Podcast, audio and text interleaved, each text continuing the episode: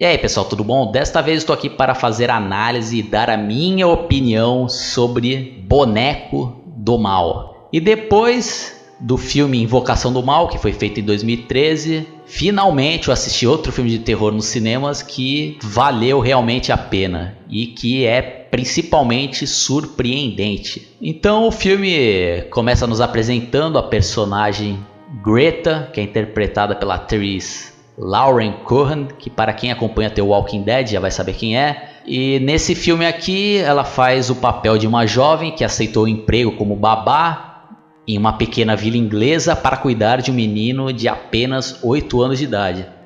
E chegando na casa, ela acaba se encontrando e conhecendo por acaso o dono de um supermercado que estava lá pela casa fazendo algumas entregas, que se chama Malcolm. E esse personagem é interpretado por Rupert Evans. Logo em seguida, a Greta também conhece os donos da casa, que é um casal de terceira idade, só que o suposto filho desse casal é na verdade um boneco do tamanho de uma criança de 8 anos. Né? Na hora que a babá vê pela primeira vez, ela não se aguenta e começa a rir e até a debochar né? na frente dos velhinhos. Né?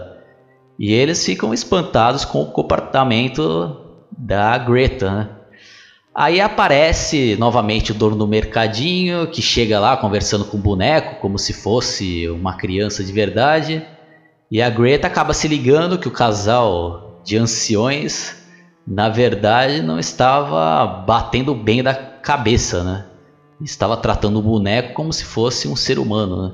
E ela acaba, né, entrando naquele momento na brincadeira, entre aspas, que o boneco é na verdade uma criança e começa a conversar com ele lá, né? Aí a velhinha passa uma série de tarefas pra Greta, dizendo que horas o boneco dorme, que tem que colocar o pijaminha nele, e que horas ele acorda, que todas as tardes ele que ela teria que levar ele para estudar em uma das salas lá da casa e que ela teria que ler livros em voz alta.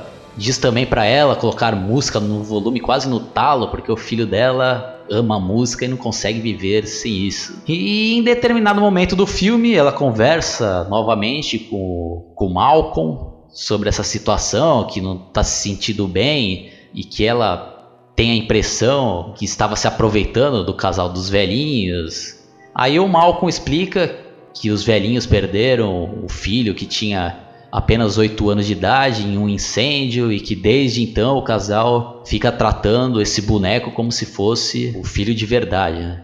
Mas só que não teria nada demais ela cumprir é, esse papel e aceitar o emprego, né? porque ganharia relativamente bem. Né?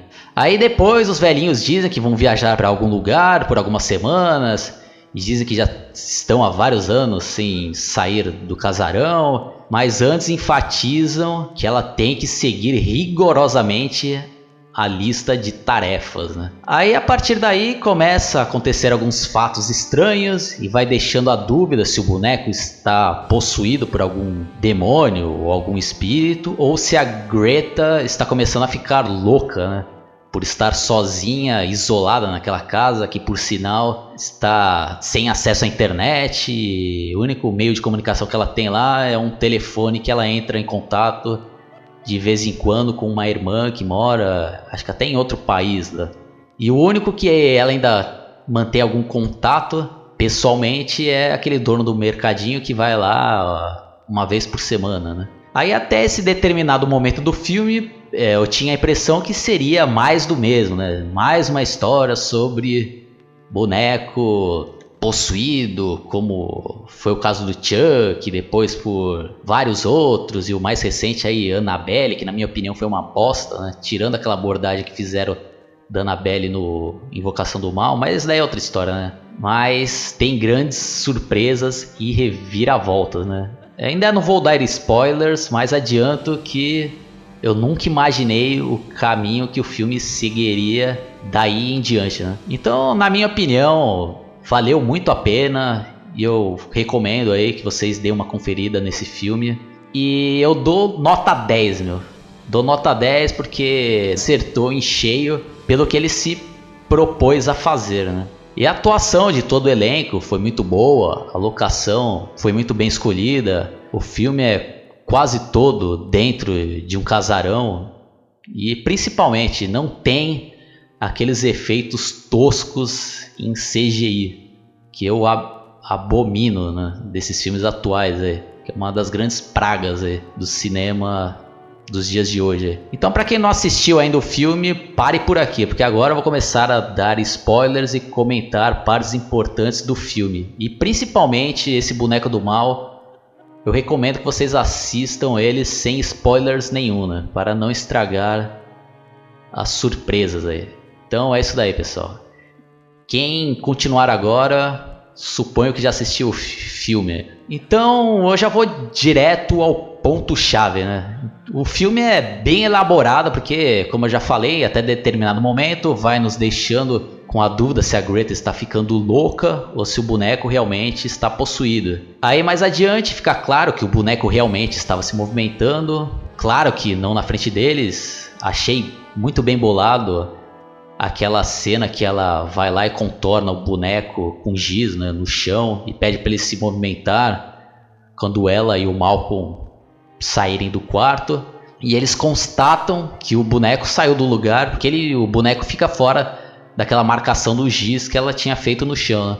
E quando o ex-namorado da Greta, que é interpretado pelo ator Ben Robson, que também está muito bem nesse papel, chega lá na casa, o filme começa a ficar ainda mais tenso. Porque ela já estava fugindo dele por ter tido um histórico de brigas e violência doméstica, que inclusive ela acabou perdendo um filho por causa de uma agressão que ela acabou sofrendo. E dando uma resumida, né? Quando o bicho tá pegando lá entre os três, tá rolando toda aquela discussão e também tava tendo aquela briga entre o ex-marido dela e, e o Malcolm que tava rolando lá um romance. E o ex-marido dela pega o boneco com raiva e espatifa ele no chão e não acontece nada, né? Aí, nesse momento, volta a dúvida se eles estavam loucos e que o boneco não estava possuído. Mas aí vem a parte surpreendente do, do filme, né? Quando sai o filho do casal, já adulto, né, pelo espelho e começa a atacar o ex-marido dela de forma totalmente brutal, né, mano? Já chegando socando e depois pegando o vidro e tentando enfiar no pescoço do cara. E até esse momento eu não estava entendendo direito o que realmente estava acontecendo, né? Pensei até que fosse um monstro vindo do além. Então, se fosse essa ideia, eu até tava começando a achar, putz, que palhaçada o filme, né? Mas com o decorrer das cenas, nós descobrimos que o filho lá do casal dos anciões, na verdade, nunca tinha morrido, né? E que ele vivia isolado atrás das paredes, numa espécie de um galpão que tinha a cama dele, né? Totalmente escondido da sociedade. E a partir daí faz bem mais sentido tudo aquilo que o casal dos velhos lá pediram para ela fazer, né? Para ver livros em voz alta, colocar música no talo porque o filho deles lá, na verdade, ficava escutando tudo atrás das paredes, né? E, na minha opinião, ideia magnífica e surpreendente. De novo, eu tô repetindo aqui, o filme é surpreendente. Eu não vou entrar em mais detalhes, mais uma vez eu digo que gostei muito do filme, porque usaram finalmente criatividade e conseguiram reciclar ideias de filmes anteriores, adicionando uma ideia nova que, ao meu ver, foi muito bem bolada, né? Então é isso daí, pessoal. Quem caiu aqui por acaso, se inscreva no meu canal, é, dá um curtir se vocês gostaram. Se vocês não gostaram, também pode dar descurtir.